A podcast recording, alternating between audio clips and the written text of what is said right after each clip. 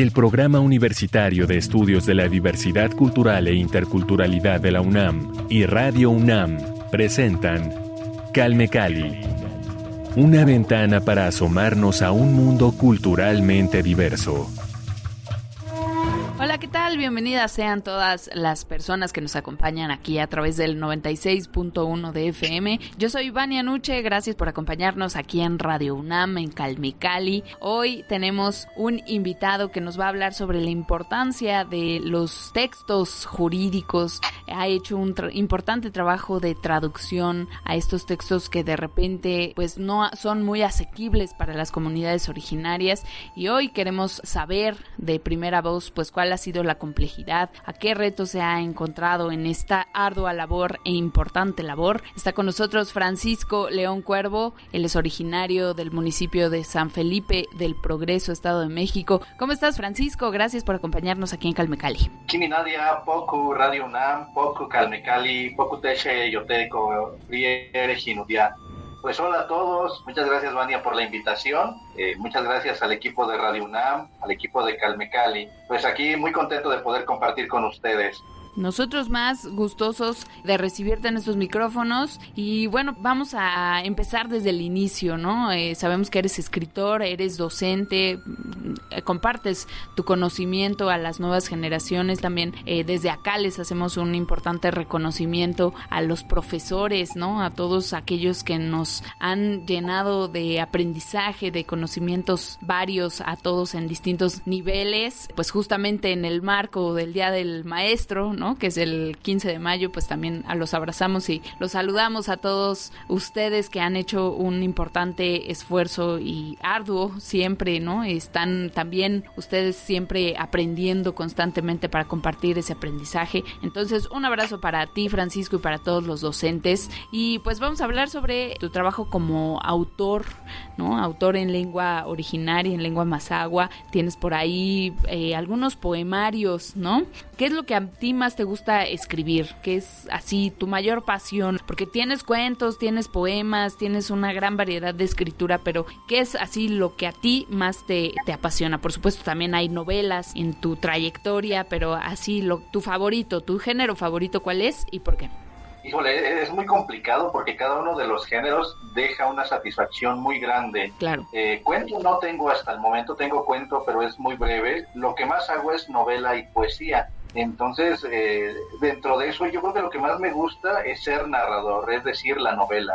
La posibilidad en que uno puede explicar aquello que quiere decir. Ocurre con la poesía que tiene uno que ser más preciso, más conciso, incluso el lector se vuelve interpretativo, pero con la novela o con la narrativa lo que uno logra es envolver dentro de una misma idea pues la mente del lector, ¿no? Entonces, es decir, en la novela no hay interpretación, el narrador, el autor te está diciendo directamente lo que es, cómo está concebiendo el mundo o aquello que quiere decir. Y creo que me, me gusta mucho ser narrador y sobre todo que las novelas que tengo, en las novelas que tengo, mezclo mucho la fantasía, entonces como, como que esa parte es la que más eh, satisfacción me ha dejado, aunque es una parte mucho más complicada, porque por ejemplo, como toda la literatura que se hace en lenguas indígenas, el hecho de realizarla en dos lenguas también requiere de un mayor tiempo, de mayor disciplina, y a veces pues no, no es posible dedicarle tanto tiempo. Pero en todo caso creo que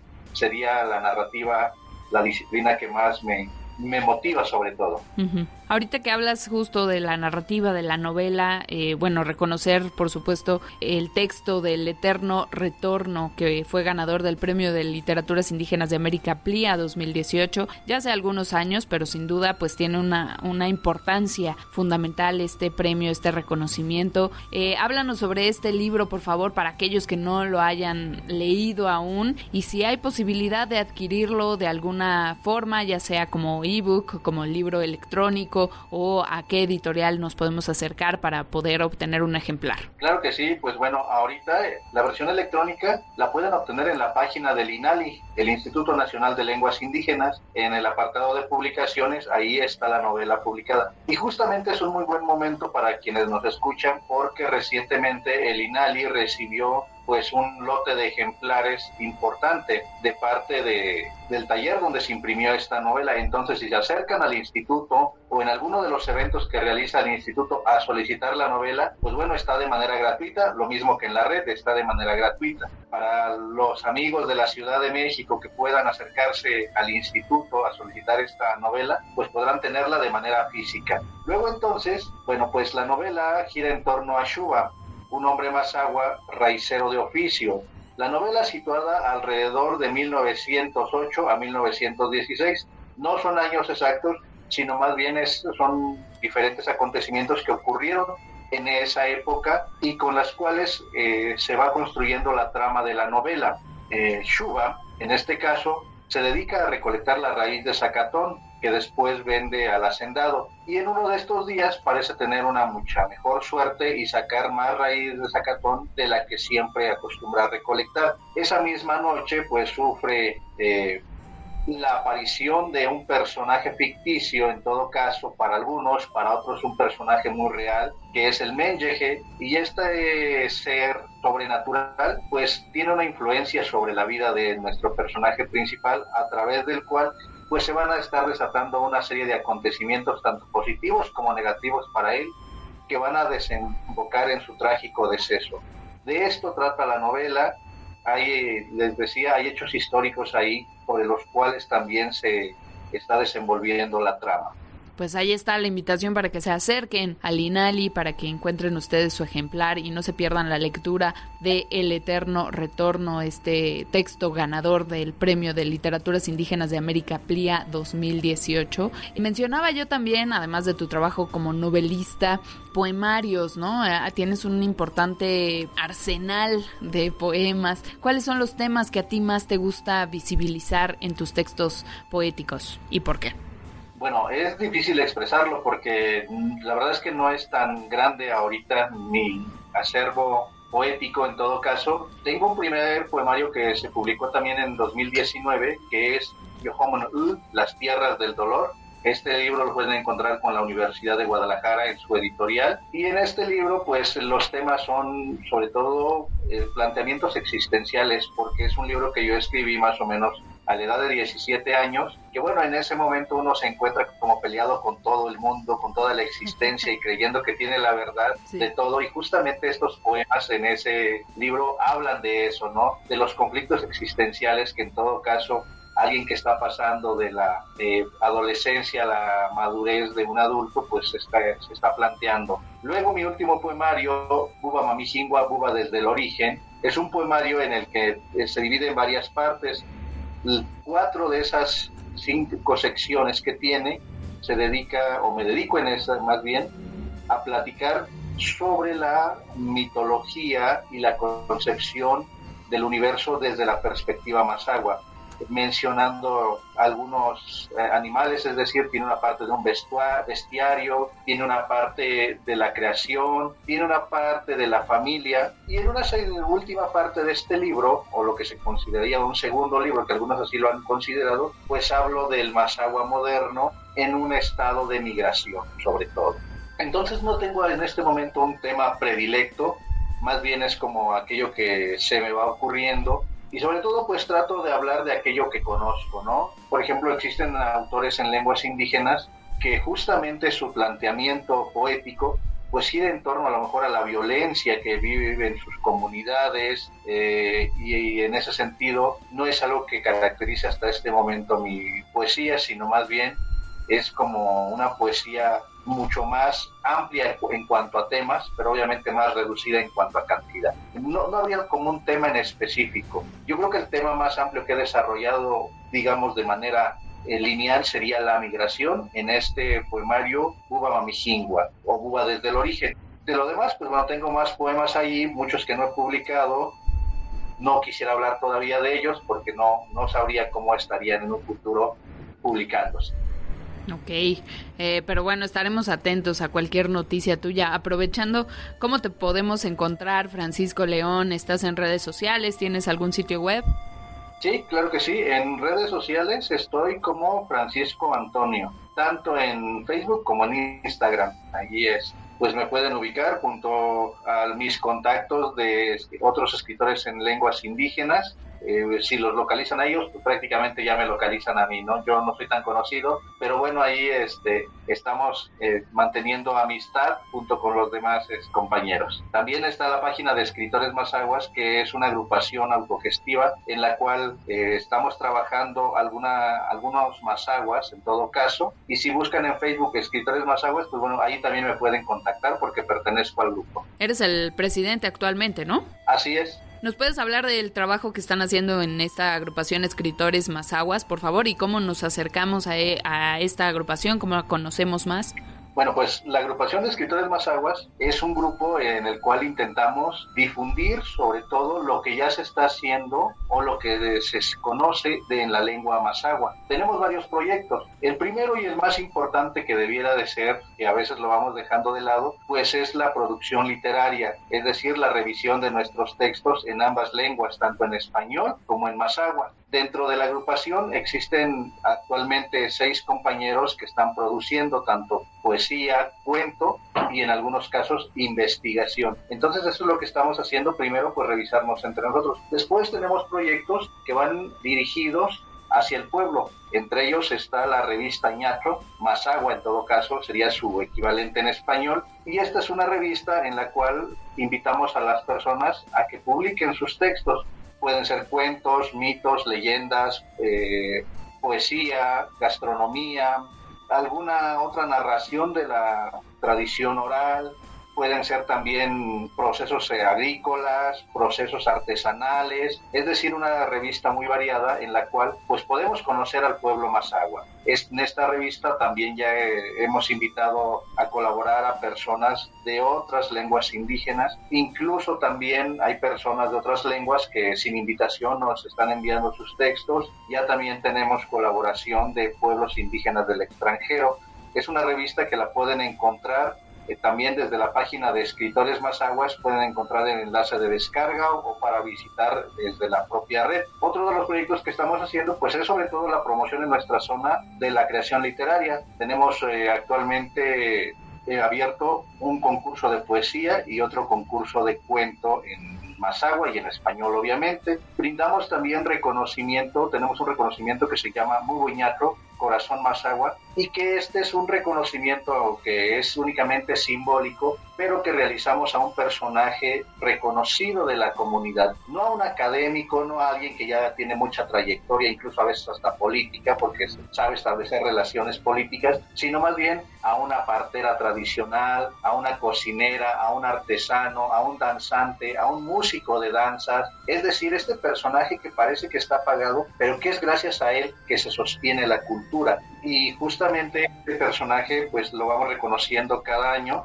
y en los futuros eh, meses estaremos reconociendo ahora a los personajes de este año. Son dentro de estos los proyectos que tenemos, eh, digamos, como agrupación interesante el trabajo que están haciendo en esta agrupación Escritores Mazaguas. Por ahí si hay alguien, algún miembro también de la comunidad Mazagua, pues acérquense, ¿no? A, a esta agrupación. Claro, claro, que sí. Bueno, no hacemos una convocatoria como tal, pero la agrupación está abierta completamente.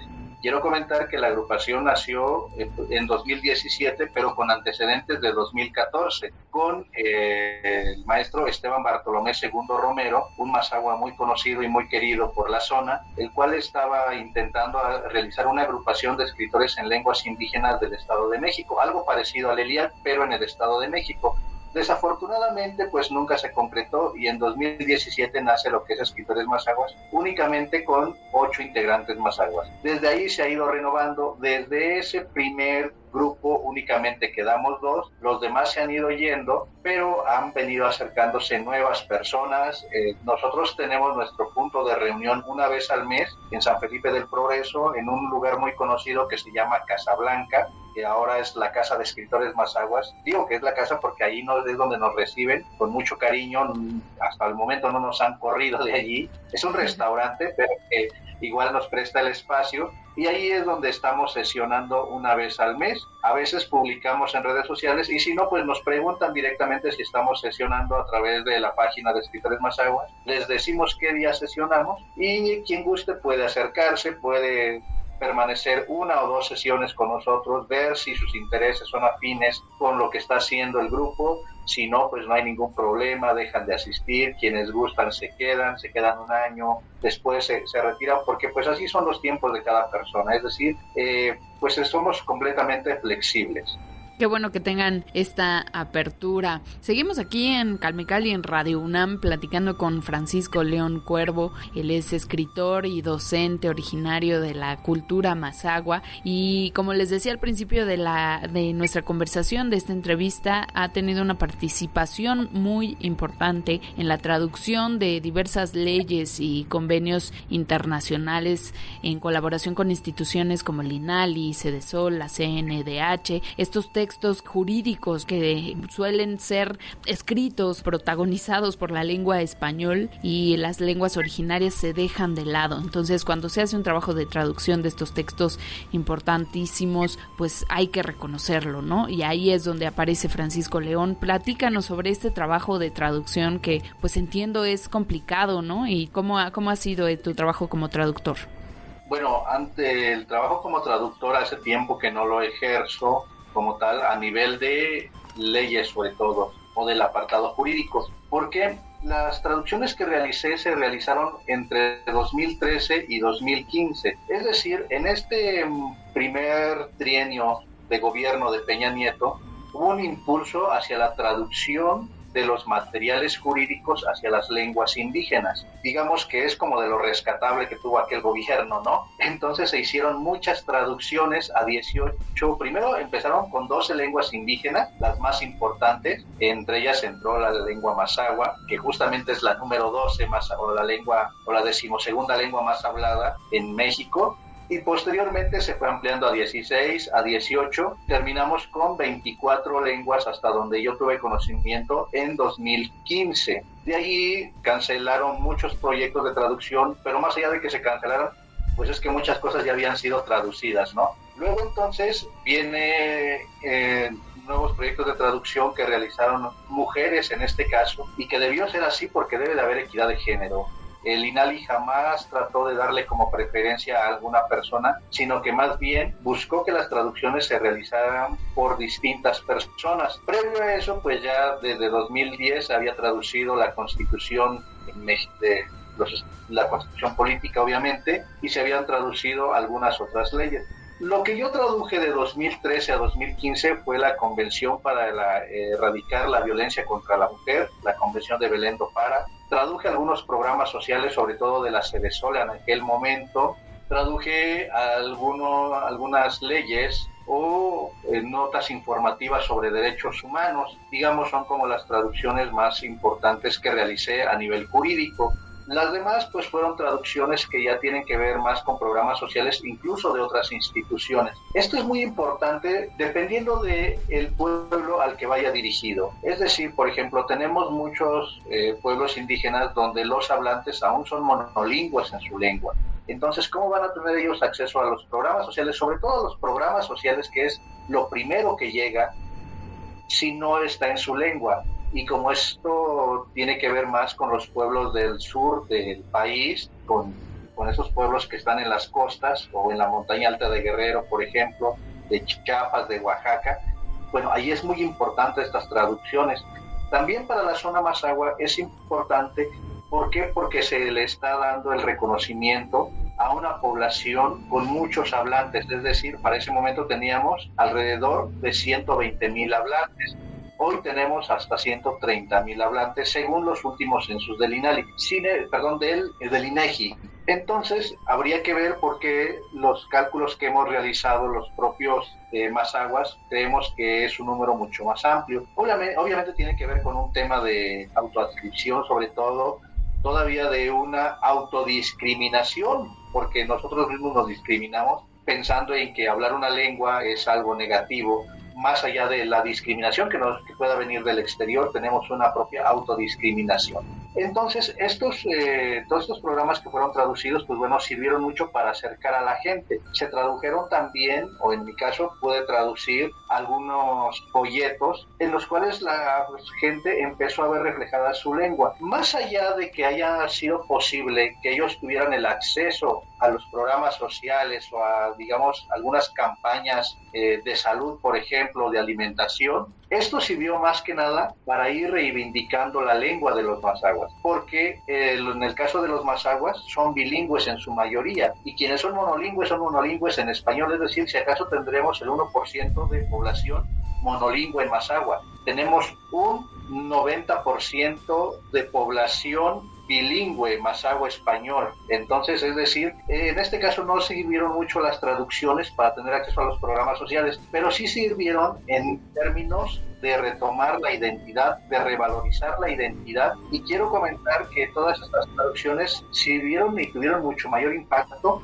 en el tema de la educación. ¿Por qué? Porque en la educación, en los distintos niveles, no había materiales en lengua indígena. Entonces, ¿qué ocurre? Que una vez que están estas traducciones y que son gratuitas, pues bueno, tuvieron el acceso a, a, ellas, sobre todo en las escuelas, tanto de educación básica como de educación media y también de educación para los adultos. Creo que eso fue lo más importante de las traducciones. Y ya de allí pues empezó mucha gente también a ver si lo que había yo traducido era correcto o no. Obviamente muchos dicen, no, aquí esto se puede decir de una mejor manera y lo reconozco, claro que sí, porque el dominio de la lengua es distinto en cada uno lo mismo la comprensión también es distinta. Eso, esa era la primera impresión que yo tuve hasta hace pocos años. Pero en los últimos años de 2020 para acá me doy cuenta que todas las traducciones que se realizaron en términos jurídicos ahora han servido no solamente las que yo realicé, sino las que realizaron otras personas, porque había mucha gente, por ejemplo, que estaba presa, no mucha, eran gran pocos, pero había gente que estaba presa por no conocer o no entender bien el español. Después el INALI ahora formó a los intérpretes, intérpretes traductores en la Procuración de Justicia y bueno, apoyados en estos intérpretes traductores, apoyados en las diferentes traducciones de las leyes que existen, bueno, se ha podido brindar apoyo a estas personas que no conocen el español o que no comprenden bien el español o que incluso son monolingües en Mazagua para que ellos puedan tener, pues digamos, un trato más justo eh, o un acceso a la justicia en este caso.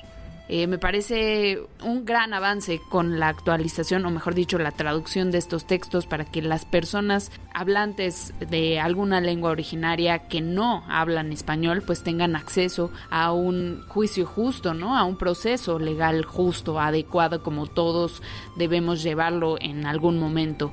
Entonces, bueno, reconocer, por supuesto, el trabajo que ha hecho Francisco León y entre otros traductores, por supuesto, también. Y ya para cerrar nuestra emisión, eh, ¿qué mensaje le dejas a las nuevas generaciones como profesor, como representante de esta valiosa comunidad de la docencia? Pues bueno, antes que nada agradecerte y agradecer al público que nos escucha. Yo creo que como maestro lo que mejor podemos reconocer es que todos somos maestros y que hemos aprendido de todos, de todos hemos aprendido algo positivo y de aquellos que definitivamente no hemos aprendido algo positivo, pues por lo menos hemos aprendido a cómo no ser, ¿verdad? Entonces, pues lo que pudiera yo comentar o recomendar sería que aprendiésemos a escuchar, a valorar el entorno que tenemos, sobre todo en términos de pueblos indígenas, que es valioso. Hoy en día que está muy de moda las criptomonedas, el Bitcoin, las crisis que se vienen, quiero decirles que esas cosas son ajenas para los pueblos indígenas. Que qué va a pasar en el momento en que alguien quiera llegar a comprar la cosecha de alguien,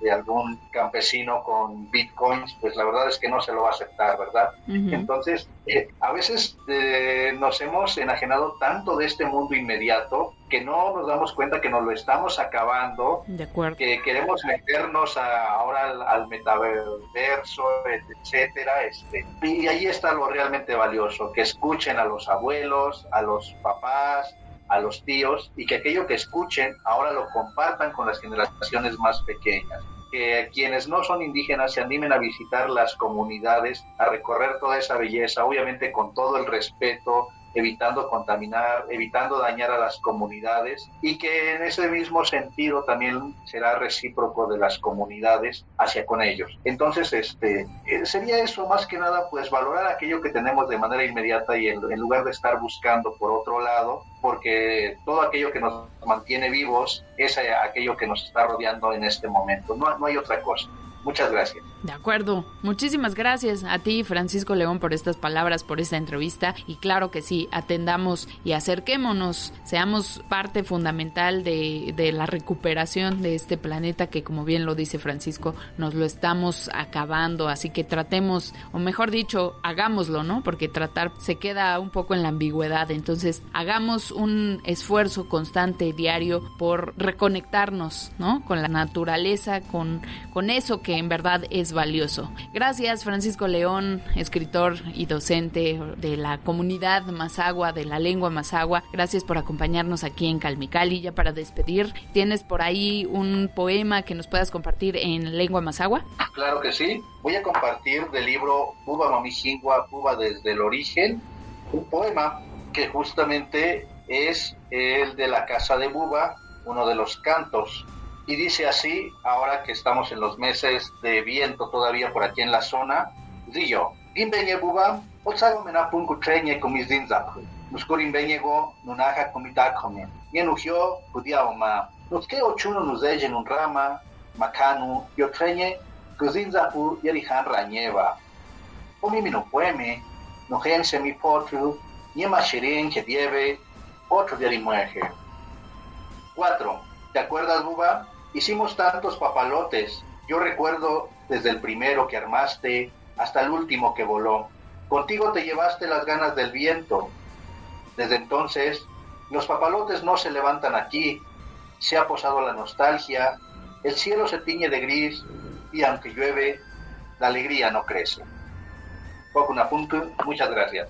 Francisco León en Calmecali, muchísimas gracias, un abrazo fraterno y recuérdanos por favor tus redes sociales para que la gente te siga. Sí, en Facebook me encuentran así como Francisco Antonio, ahí eh, compartiendo amistad con Uber Matigua, con Martín Tonalmeyor, eh, con Susana Bautista Cruz y pues toda esta red de escritores en lenguas indígenas que hay. En Instagram también me encuentran como Francisco Antonio, pero sobre todo estoy más en Facebook. No soy mucho de redes sociales, no me da tiempo, pero bueno, por ahí podemos platicar. Y si de plano no me encuentran, pues bueno, pueden buscarme a través de la página de Escritores Mazagua. Muchas gracias. Gracias Francisco y gracias a todos los que nos han prestado sus oídos en esta emisión. Nos escuchamos la próxima semana aquí en Calmecali, ya lo saben todos los jueves a las 10 de la mañana en el 96.1 de FM y la retransmisión los domingos a las 3 y media de la tarde. Mi nombre es Vania Nuche y quédense con la programación de Radio UNAM. Nos escuchamos pronto, muchas gracias. Hasta la próxima.